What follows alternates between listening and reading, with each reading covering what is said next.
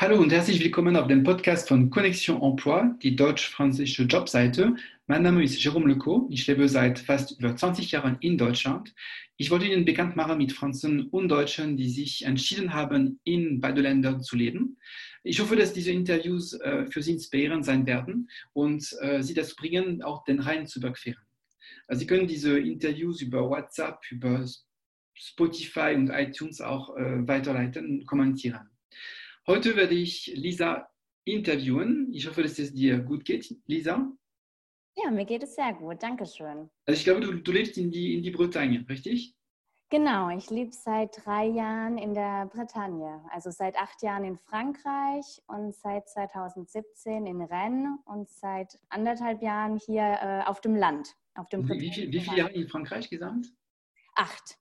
Wow, okay, acht. Das, ist, das sind schon einige Jahre. Ähm, also du, du, du hast dich, wie bist du dazu gekommen, nach, äh, nach Frankreich umzuziehen? Es hat angefangen eigentlich, dass ich zum ersten Mal im Kontakt war mit Frankreich, äh, mit einem französischen Austausch, also in einem Gymnasium. Und dann aber wirklich, dass mich Frankreich interessiert hat, das war mit dem Studium. Ich habe da immer so ein deutsch-französisches Studium gemacht. Also während dem Bachelor bin ich ein Jahr nach Bordeaux gegangen. Und dann mit dem Master war ich ein Jahr in Aix-en-Provence und Marseille das Ziel oder das Projekt war eigentlich nie in Frankreich zu bleiben, mhm. aber es hat sich dann so ergeben. Ich habe mein Studium fertig gemacht und ähm, musste dort ein Praktikum machen, wurde dann eingestellt und ja, acht Jahre später bin ich immer noch hier. Was war denn dein Schwerpunkt für das Studium? Äh, mein Schwerpunkt? Ja. Ähm, ich habe äh, Politik studiert, also Politik und interkulturelle Studien, also okay. European Studies hieß das. C'était le Sciences Po que tu as fait, du hast Sciences Po äh, Politikwissenschaft studiert. Genau, also beim Bachelor war ich an der Sciences Po, äh, was jetzt in Deutschland ja auch nicht so bekannt ist. Also mit den, genau mit den ganzen Universitäten und privaten Universitäten, das gibt es in Deutschland eigentlich nicht. Und das weiß man dann erst, äh, ja, oder lernt es erst kennen, sobald man wirklich in Frankreich ist. Ähm, hattest du besondere Schlüsselerlebnisse in Frankreich mit, mit deinem Praktikum oder mit, mit äh, deiner, deiner beruflichen Erfahrung, äh, um dich zu orientieren? Mm, also ich habe sehr unterschiedliches gearbeitet eigentlich. Mhm. Ich habe eben, ich habe Politik studiert und habe dann aber im Tourismus angefangen, also im nachhaltigen Tourismus. Mhm. Ähm, und äh, was mir auch sehr gut gefallen hat, eben da habe ich das Praktikum angefangen, wurde eingestellt. Die haben sich dann aber mehr in den äh, Luxustourismus orientiert und äh, ja, da musste ich dann auf jeden Fall gehen. Das, äh, ko da konnte ich nicht dabei bleiben und dann bin ich zu MAÜS gekommen. Also, genau, also ich habe, habe gemerkt, dass du ein, ein starkes soziales Engagement äh, gehabt hast. Das finde ich super spannend. Kannst du das uns äh, ein bisschen erzählen? Genau, also MAÜS ist ja in Frankreich auch sehr bekannt. Also hier gibt es 117 Gemeinschaften. Mhm. Äh, in Deutschland kennt man das fast gar nicht. Also es gibt zwar auch drei Gemeinschaften, in denen man auch einkaufen kann, aber, also ich kenne das von meiner Familie und Freunden, es ist eigentlich total unbekannt. MAÜs, äh, das ist eine Arbeits- und eine Lebensgemeinschaft, in, in der jeder Mensch, ungeachtet von seiner Nation, von der Vergangenheit oder religiöser und politischer Überzeugung, leben kann. Und ähm, das ist quasi ein großer Second-Hand-Laden, so kann man sich das vorstellen. Mhm. Also die Personen, die dort leben, man nennt die die Compagnons und die Compagne, ähm, die arbeiten dort, äh, eben die kommen hin, weil sie auf jeden Fall kein Dach über dem Kopf haben. Also das ist quasi die Voraussetzung, wie sie überhaupt zu der Gemeinschaft kommen. Und die suchen dann mit der Gemeinschaft eben einfach oftmals einen Weg aus der Verschuldung, aus der Sucht oder auch aus der Isolation. Mhm. Und die werden dort aufgenommen. Ähm, der Gegenpart ist allerdings, dass sie auf jeden Fall auch arbeiten müssen. Also es ist jetzt nicht kein, keine reine äh, Charity, sondern ähm, sie müssen auf jeden Fall arbeiten und die Arbeit besteht darin, dass du kannst jetzt zum Beispiel anrufen und sagen, ich habe einen Kühlschrank, ähm, der funktioniert nicht mehr und auch eine Couch, die brauche ich nicht. Mhm. Und dann kommen die Leute zu dir hin, holen das ab. Der Kühlschrank wird dann vor Ort repariert und äh, das Sofa kommt dann direkt auch in die Verkaufshalle und äh, ja, äh, ich kann dann dorthin gehen und dann Secondhand alles einkaufen, was man sich überhaupt noch vorstellen kann. Also in, in, Frankreich, ist, ich glaube, jeder Franzose kennt äh, Emmaüs, die Kompagnon ja. Emmaüs. Ähm, als Kind in die Normandie äh, war ich ja oft mit den Eltern bei Emmaüs, um Sachen abzugeben oder, oder auch äh, als sie, als sie sich in zweiter Hand äh, großleisen sozusagen. Und man weiß, dass es auch einen Sozialzweck hat. Ähm, hier, also ich, ich bin gerade in Köln und äh, ich, ich habe gesucht, ob es Emmaüs gab in Deutschland und ich habe herausgefunden, dass es ein Emmaüs gibt seit den 60er Jahren in, in Köln. Ja. ja. in Köln, Krefeld und Sonsbeck, also wirklich nur NRW. Mhm. Ich muss sagen, ich war allerdings auch noch nie dort. Also ähm, ich war noch nie in einem Emmaüs in Deutschland. Ich war in sehr vielen Gemeinschaften in hm. Frankreich, muss aber auch mal auf jeden Fall nach Deutschland gehen, um mich auch da vor Ort mit den Leuten zu unterhalten, ob das wirklich genauso ist wie in Frankreich oder ob das Modell, also die Prinzipien sind auf jeden Fall gleich, weil mhm. das, äh, weltweit äh, von MAÜs äh, gibt es das, aber es gibt ja natürlich dann immer länderspezifische Eigenheiten, denke mhm. ich. Also das wurde von der Abbé Pierre in den 50er Jahren gegründet und das war für die, für die ärmsten Menschen in, in Frankreich gegründet worden, in, in, dem kalten Winter, glaube ich, von, es war in 52 oder so, oder 51. Und, äh, das ist sehr spontan gegründet worden. Und ich, ich kann mir vorstellen, dass du auch, äh, die, die Erfahrung war bestimmt sehr, sehr interessant, um in Kontakt zu kommen mit, mit äh, Schichten, die, die, äh, äh die, die, die Couche défavorisée, comme dit en français. Äh, du bist bestimmt mit... Ähm, ja, benachteiligten Leuten zusammenzuarbeiten. Ja, auf jeden Fall. Jeder, jede Person, die dort ankommt, hat eine eigene Geschichte. Also eben, man hat schon allein kein Dach über dem Kopf, also natürlich Obdachlose viele. Mhm.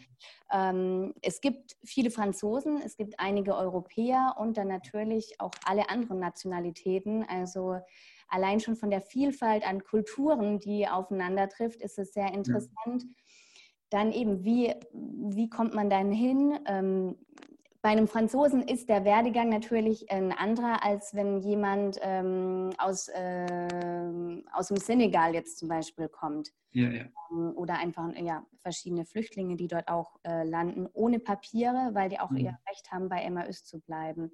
Und ähm, ja, es ist interessant, mit den Leuten zu arbeiten, um, um auch zu sehen, wie, äh, wie die wieder mehr Lebensfreude gewinnen und wie die sich auch in die Gemeinschaft einbringen können und mhm. einfach, dass die selbst wieder, ja, sie helfen mit ihrer Arbeit sich selbst und aber auch anderen Leuten, äh, weil so MRÜs halt immer weiter bestehen kann. Hast du äh, Besonderheit in die soziales Engagement in Frankreich kennengelernt, entdeckt? Ähm, Speziell äh, als Beispiel zum Beispiel äh, vor fünf Jahren gab es die Flüchtlingswelle in, in, Deutschland. Äh, ich fand es super interessant zu sehen, wie die Leute sich spontan organisiert haben, wie sie auch Vereine gegründet haben oder wie ich, ich kannte davor nicht wirklich das soziale Netzwerk in, in Deutschland. Die, die Gewichtung zum Beispiel von Rote Kreuz oder von anderen andere Organisationen. Ähm, ist das für dich in, in Frankreich ein bisschen anders strukturiert, die, die, die soziale Organisation?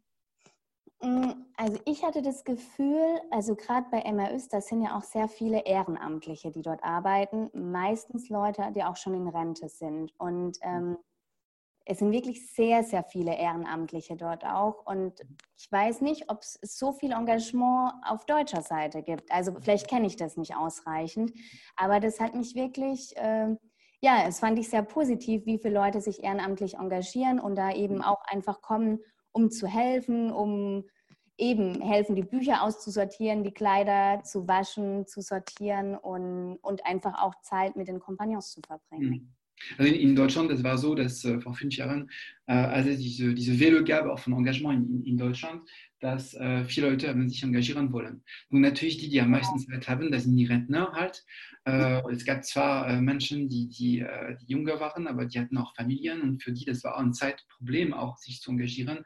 Und ähm, das hängt immer davon ab, wie, wie viel Zeit man hat, ja. Auch. Ja, aber ich finde auch MAÜs ist wirklich sehr gut, also für alle Ehrenamtliche, weil eben man, man weiß auch oft nicht in Deutschland, wo kann man hin und was kann man genau machen. Und MAÜs ist wirklich sehr bekannt in Frankreich und man weiß, also die meisten Franzosen wissen einfach, dass man da vorbeikommen kann oder ja, natürlich muss man sich anmelden und sagen, dass man sich gern engagieren würde, aber vielleicht haben wir nicht das Gleiche in Deutschland, dass es so einfach ist, äh, gerade für Rentner oder Leute, die Zeit und Lust haben, sich zu engagieren, dass, äh, dass es so einen Verein gibt.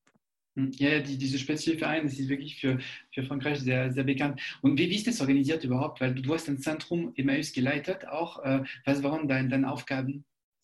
Hm, also wir waren zu dritt, wir waren drei Co-Responsable. Hm. Ähm, und da gibt es natürlich unterschiedliche Aufgaben. Also zum einen wirklich in dem sozialen Bereich äh, für, die, für die Leute, die vor Ort leben, da zu sein, äh, die in ihren Projekten zu begleiten. Also das Projekt kann eben sein, raus aus der Alkoholsucht zu kommen. Das kann aber auch sein, die äh, französischen Papiere zu bekommen, um, um arbeiten zu dürfen. Mhm. Ähm, und da arbeitet man natürlich auch viel mit einer Sozialarbeiterin zusammen. Äh, auf der anderen Seite ist es natürlich auch sehr wirtschaftlich geprägt, weil MAÜs hat keine Subventionen vom Staat. Also man bekommt keine mhm. Gelder. Das ist wirklich von MAÜs so gewollt, dass man weiterhin auch alle Leute aufnehmen kann, ohne äh, irgendeine Rechenschaft äh, abzugeben. Und von daher muss der Second-Hand-Laden natürlich auch gut laufen. Also sprich, man muss auch bestimmte Marketingstrategien mhm. anwenden, wenn man das jetzt mal so sagen mag, ähm, äh, weil man natürlich äh, von, man, man, man braucht die, die Einnahmen, um, um dann auch alle bezahlen zu können. Und der Second-Hand-Laden ist da wirklich der, die Haupteinnahmequelle. Dann gibt es natürlich ähm, auch alles, was Recycling ist, weil man natürlich ganz viele Geräte hat, die auch nicht mehr repariert werden können oder die einfach nicht verkauft werden. Von daher gibt es da auch Partnerschaften zu entwickeln, eben ähm, mit den verschiedenen äh, Müllstationen, mit der Stadt, äh, wie, wie, wird der, äh, wie wird der ganze Abfall quasi recycelt, was kann man dafür im Gegenzug bekommen. Ähm, also der wirtschaftliche Zweig ist auch sehr groß ausgeprägt äh, bei MAÜs. Und dann, das, den dritten Teil würde ich sagen, ist wirklich politisch und da auch zu sagen, ähm, auf Französisch heißt es Interpellation. Ähm, ja, äh, den Staat auch und die Leute aufmerksam zu machen, auf was alles nicht funktioniert in unserer hm. Gesellschaft und was verändert werden muss und äh, wie wir das zusammen, also auch äh, eben mit MAÜs, aber alle, äh, alle zusammen solidarisch angehen können. Wie viele Leute habt ihr betreuen können? Bei, in Chambéry habe ich ja gearbeitet, da waren es insgesamt 45 Leute, Kompagnons mhm. Kompagne, die vor Ort gelebt haben. Und es gibt bestimmt sehr unterschiedliche Hintergründe, Geschichten und äh, das ist eine individuelle Betreuung wahrscheinlich. Genau, also ähm, was ja auch sehr spezifisch ist für MRÜs, dass äh, das Ziel nicht unbedingt ist, dass die Leute jetzt sagen, wir bleiben ein Jahr und dann möchte ich danach wieder in die klassische Gemeinschaft oder Gesellschaft zurück, um dort zu arbeiten, sondern man kann zwei Wochen bei MRÜs bleiben, man kann da aber auch 30 Jahre bleiben. Also es gibt hm. keinen Vertrag, äh, hm. keine zeitliche Deadline. Und das ist natürlich auch interessant, weil, weil es Leute gibt, die sind seit 20 Jahren entweder in MAÜs und wechseln immer regelmäßig äh, die Gemeinschaften oder wirklich seit 20, 30 Jahren in einer Gemeinschaft und ähm, kennen dort natürlich alles in- und auswendig. Ja, das ist super interessant, weil du wirklich äh, Frankreich von unten unter Anführungszeichen äh, kennenlernen können. Und äh, das ist äh, bestimmt noch ein anderer Blickwinkel, ja, um ein Land zu entdecken. Auf jeden Fall. Also und äh, ja, also wirklich sehr spannend, weil es dann eben so, viel, so viele unterschiedliche Leute und Nationalitäten sind. Hm. Also wie, wie, lange hat diese Erfahrung gedauert oder wie lange warst du bei Emmaüs? Drei Jahre. Drei Jahre, genau. Und dann, ähm, also du, hast ziemlich viel gemacht in, äh, in Frankreich, unterschiedliche äh, äh, Erfahrungen. Ähm, du, du, du hast dich auch im, ähm, du bist Lehrerin jetzt, also du, du, hast, du hast dich weitergebildet und äh, du bist jetzt sozusagen in der Nähe von Rennes gelandet. Genau. Ja, ähm, also eben, von, ich war in Marseille im Tourismusbereich, bin dann für die Arbeit nach Chambéry und dann für die Liebe nach, äh, also in die Bretagne gegangen. Also das heißt, du bist mit einem Bretonner zusammen. Genau. Und die Bretonen, die bleiben auch in der Bretagne. kennst, du, kennst du einige, einige äh, bretonische äh, Wörter? Nee, ähm, nicht wirklich. Also, äh, Rennes ist ja auch nicht, zählt, also ist natürlich Bretagne, aber man spricht ja sehr, also die Leute sprechen hier ja nicht. Ja, ja, das ist ja schon also, ein Mensch. Von daher, äh, ja, kenne ich mich da wirklich nicht aus. Und da du hast, ähm, also du bist jetzt äh, Professeur, Enseignante. Äh, was, äh, was sind deine, deine Tätigkeiten jetzt in, in, dem Bereich? Du, du arbeitest für, ein, für eine Business School, glaube ich. Genau, also ich arbeite für zwei unterschiedliche Business Schools, also für zwei Universitäten kann man sagen, an der ich dann äh, lehre. Ähm, zum einen ist es wirklich in einer ähm, École de Commerce de Développement, also die ähm, die, diese Uni beschäftigt sich wirklich mehr mit aller sozialer Wirtschaft und da habe ich zwei Kurse, die auch mehr ähm, um, um, Politik handeln. Und mhm. aber ja, es, also es ist auf jeden Fall viel sozialer eingestellt, die, mhm. die ganze Wirtschaftsuni. Ähm, und in der anderen Uni, das ist eine reine Business School, äh, da ähm, geht es um Human äh, Resources. Also genau. Also wie die Mobilität und das Management auf internationalem Bereich ist. War es ein Schock für dich, mit, mit äh, französischen Studenten umzugehen und zu sehen, wie sie äh, sehr höflich den, den Professor zuhören und nichts sagen? Und äh, hast du das, das äh, erlebt oder war es kein, kein Schock letztendlich?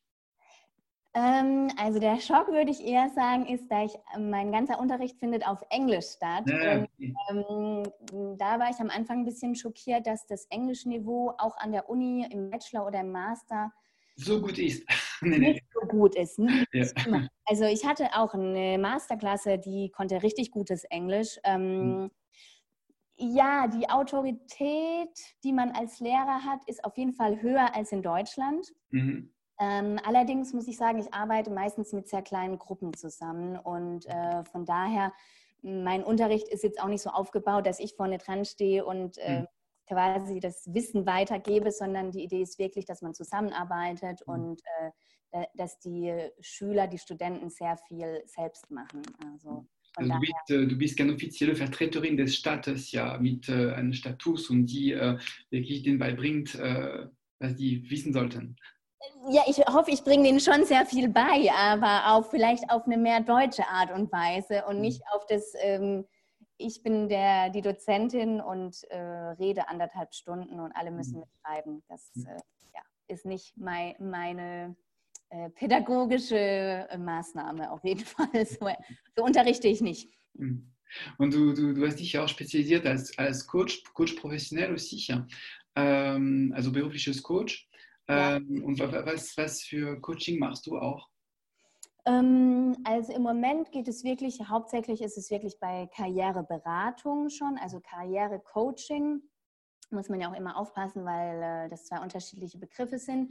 Äh, Coaching ist ja wirklich, dass man als Art Prozessbegleiter dabei ist und Hilfe zur Selbsthilfe gibt. Also das fand ich auch mhm. bei MAÜs so, so das Interessante und es ist jetzt beim Coaching, deshalb finde ich das auch sehr gut eben.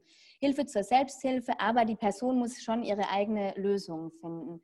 Ähm, bei mir geht es dann hauptsächlich darum, eben wenn jemand ähm, sich beruflich neu orientieren will, dass wir da eben zusammen schauen, in welche Richtung das gehen kann und, und warum auch. Also warum möchte man sich beruflich neu orientieren? Ist es wirklich, dass man eine komplett neue, Berufs, ähm, ne, neue Berufswege gehen mag? Oder äh, wenn man dann länger drüber, äh, darüber arbeitet oder miteinander redet, es, kann es auch sein, dass es einfach in dem eigenen Beruf, in dem Job vielleicht Sachen gibt, die einem nicht gefallen, aber letztendlich findet man dann doch wieder Wege und Mittel, wie, wie der eigene Job doch wieder viel interessanter werden kann. Ich höre immer Bewerber, die einen Sinn in ihrer Arbeit geben wollen. Äh, hast du den Eindruck auch, dass es, äh, es kommt, äh, ist das auch der Fall mit den Bewerbern, die sich umorientieren möchten, dass die sehen sich nach einem Job, wo sie wirklich einen, einen, einen Sinn geben können in ihrem Leben? Ja, ich glaube, das kommt immer mehr. Ähm, auf jeden Fall, dass die Leute nicht mehr nur einfach arbeiten, um Geld zu verdienen. Hm. Sondern man arbeitet eben, äh, um, um auch was Gutes äh, beizutragen, um, um einen Mehrwert äh, in, in die Welt zu geben und an die Gesellschaft zurückzugeben. Und es kommt immer mehr, dass die Leute eben sich sagen, was mache ich eigentlich im Moment mit meinem Job? Was bringt der mir und was äh, bringt der all den anderen? Und das ist etwas, das du, das du auch äh, mit, deinen, mit deinen Coaches erlebt, ja, dass die wirklich äh, sich ändern möchten in, in, diese Richtung. Ja, auf jeden Fall. Also es gibt ähm, eben berufliche Neuorientierung ist meistens auch damit verknüpft, dass, ähm, dass die Bewerber mehr Sinn oder meine Coaches mehr, mehr Sinn in ihrem Job suchen. Also wir, wir, wir ähm, nehmen gerade einen Podcast auf in, Zeiten der Corona-Krise. Also das ist noch nicht vorbei. Wir sind in, äh, in äh, Anfang April und ich hoffe, dass, dass, äh, dass wir es überwinden, gut überwinden werden. Ähm, spürst du auch in, äh, in Frankreich eine gewisse Spannung zurzeit mit der Corona-Krise oder wie, wie erlebt es man alltäglich äh, in, in, in Bretagne oder in, in Rennes? Ähm, ja, also allgemein kann ich ja sagen, ich wohne hier eben auf dem Land und wir wohnen auch in einem bisschen alternativen Wohnprojekt. Mhm. Äh, also ich habe mit meinem Mann und mit anderen Freunden zusammen, wir haben uns ein Haus zusammen gekauft. Mhm. Von daher persönlich muss ich sagen, ähm, lebt es sich natürlich ganz gut, weil zum einen hat man viel Platz, man hat, äh, ist sozial eingebunden, weil man jetzt nicht isoliert irgendwo ja. alleine lebt. Ähm, äh, wir sind jetzt zwar keine kompletten Selbstversorger, aber man hat eben, man hat viel Land außenrum, äh, benutzt es auch, um eben viele Sachen anzupflanzen. Und von daher ist es bei uns eher eine positive Stimmung, wobei, ich meine, man hört natürlich trotzdem immer die Nachrichten, ist ähm, übers Handy, übers Computer, über Radio. Und ja, es gibt immer so Momente auch schon bei einem selbst, dass es einen sehr nachdenklich macht, äh, ja, wie das alles weitergehen wird. Und ähm, allgemein kann ich sagen, man ist natürlich dann schon sehr ähm, connected mit seinen Freunden und Familien. Mhm. Ähm, ich finde, dass es überall so die gleiche Stimmung ist. Es ist eine bestimmte Angst zu spüren, weil man einfach nicht, weil man die Situation einfach nicht einschätzen kann. Richtig? Ja, ja, ja. Mhm, mhm, genau.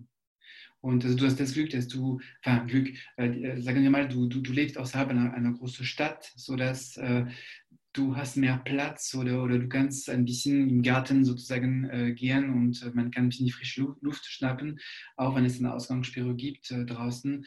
Ähm, du hast nicht wahrscheinlich den Druck, dass das Leute in, in Innenstädten wie in Paris äh, haben, da, da, da, die nicht einen Fuß äh, draußen fassen können oder kaum, ja.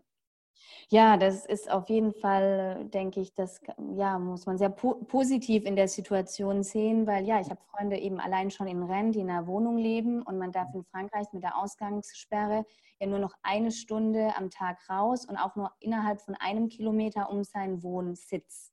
Mhm. Und von daher ist es natürlich in der Stadt was ganz anderes als bei uns.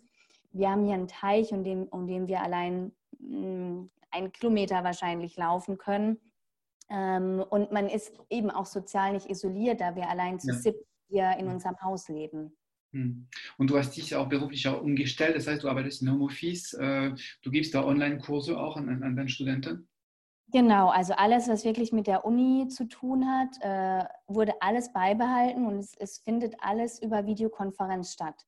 Mhm. Ähm, weil die Unis natürlich auch gesagt haben, man weiß nicht, wie lange die Situation hm. ähm, so, so, so, so lange dauert. Ähm, und die Idee ist dann eben, dass, dass die Studenten müssen ja trotzdem auch ihr Jahr irgendwie abschließen können. Und von daher wurde alles über Videokonferenz umgestellt. Und es klappt auch ziemlich gut. Also es ist natürlich schon anstrengender und anders. Mhm. Ähm, aber sowohl für die Studierenden als auch für mich, muss ich sagen, mhm. ist es auf jeden Fall positiv, dass so ein Stück Normalität auch beibehalten wird. Hast du dann hast du das Gefühl, nach acht Jahren in Frankreich, dass das Land dich geprägt hat, dich geändert hat irgendwie? Bestimmt. Also, ähm, ja, also allein, ich merke es ja schon von der Sprache. Also ich spreche mhm. natürlich viel mehr Französisch als Deutsch und mir fehlen als schon Wörter auf Deutsch oder dass ja, man, ja, oder dass man französische Wörter so mhm. eindeutscht, äh, obwohl mhm. es die ja gar nicht gibt. Von der Kultur kulturellen Seite gibt es bestimmt auch Sachen, die. Äh, Mülltrennung ist anders in die Bretagne. ja, ich weiß gar nicht, wie, wie man das merkt. Ähm, weil ich meine, ich finde trotzdem, Deutschland und Frankreich bleibt kulturell schon sehr ähnlich. Hm. Ähm, und ich habe natürlich auch noch, ich habe sehr viele Freunde in Deutschland. Ich habe auch, äh, meine Familie ist ja alles in Deutschland. Von daher habe ich wirklich noch einen sehr starken Bezug zu Deutschland und bin dort auch regelmäßig. Hm. Aber ähm, klar, allein, ich habe ja noch nie in Deutschland gearbeitet. Hm. Ähm, von daher kenne ich eigentlich nur die französische Arbeitskultur. Deshalb kann ich gar nicht sagen, inwieweit ich da französisch geprägt bin, weil die, die Deutsch, der deutsche Teil fehlt mir davon. Zumindest in die Küche muss man merken, dass bestimmte Ustensilien sind, sind nicht, äh, äh werden nicht gebraucht in, in Deutschland äh, in die Küche oder es gibt manchmal Feinheiten in die Küche. Das stimmt, aber meine Eltern, die haben schon immer sehr, sehr viel gekocht und auch ähm, äh, sehr international. Also von mhm. daher muss ich sagen, ähm, ja, natürlich ist die Küche anders, aber ähm, finde ich jetzt für mich trotzdem keinen so einen großen Unterschied. Vielleicht, dass man später isst, allein schon. Das, aber um, um, zu wissen, ob du dich wirklich gut angelebt hast in die Bretagne, das war die Fangfrage, die Schüsselfrage. Äh, mhm. hast du in deinem Garten Artischocken gepflanzt? Weil die Artischocken in der Bretagne, die sind, man, man findet die fast in jedem Garten. Wir haben sie noch nicht gepflanzt, aber das wird auf jeden Fall noch kommen. Also das mhm. Wochenende steht ja davor. Ich, bis jetzt haben wir, ja, man muss ja auch schauen, woher man dann alle äh, Samen und so bekommt. Ja. Aber das ist auf jeden Fall der Plan für dieses Jahr, äh, bretonische Artischocken zu haben. Das stimmt. Ja, du, du, du hast auch äh, äh ein paar Schafe, glaube ich, bei, bei dir. Schafe und ähm, unser neues Projekt ist, wir werden im Juni ähm, zwei Ziegen bekommen und zwar ja. Ah. Chèvre de Fossé. Das ist eine spezifisch bretonische Ziegenrasse, die es nur in der Bretagne gibt und mhm. die, ähm, ja, das, äh, die, die man wirklich, also es ist ein bretonischer Akt, wenn man die quasi sich mhm. holt, weil die äh, eher am Aussterben sind schon fast. Von daher. Ja, kann, man, kann man dazu äh, damit äh, Ziegenkäse produzieren oder, oder ist man so weit? Also wir haben die Ziegen vor allem, weil wir haben hier so viel Land um uns herum, die sollen das einfach abgrasen. Mhm. Aber man kann da bestimmt Ziegenkäse mitmachen, aber ich weiß nicht, ob ich äh, das erstmal ausprobieren werde. Das ist mhm. vielleicht ein Projekt für nächstes Jahr. Hm, das spannendes Projekt. Gut, ich, ich glaube, es, äh, ihr habt schon ein Überlebensprojekt äh, genau, in dieser Zeit. Dann. Genau. Okay, ich, ich danke dir für, für dieses Interview, Lisa. Und äh, ich wünsche dir auch äh, noch viel Spaß im Garten und, und mit den Studenten. Ja, vielen lieben Dank. Und dann auch noch ein schönes Wochenende dir, Jerome. Ja, gleichfalls an allen. Ja, ich danke euch. Tschüss. Danke, tschüss.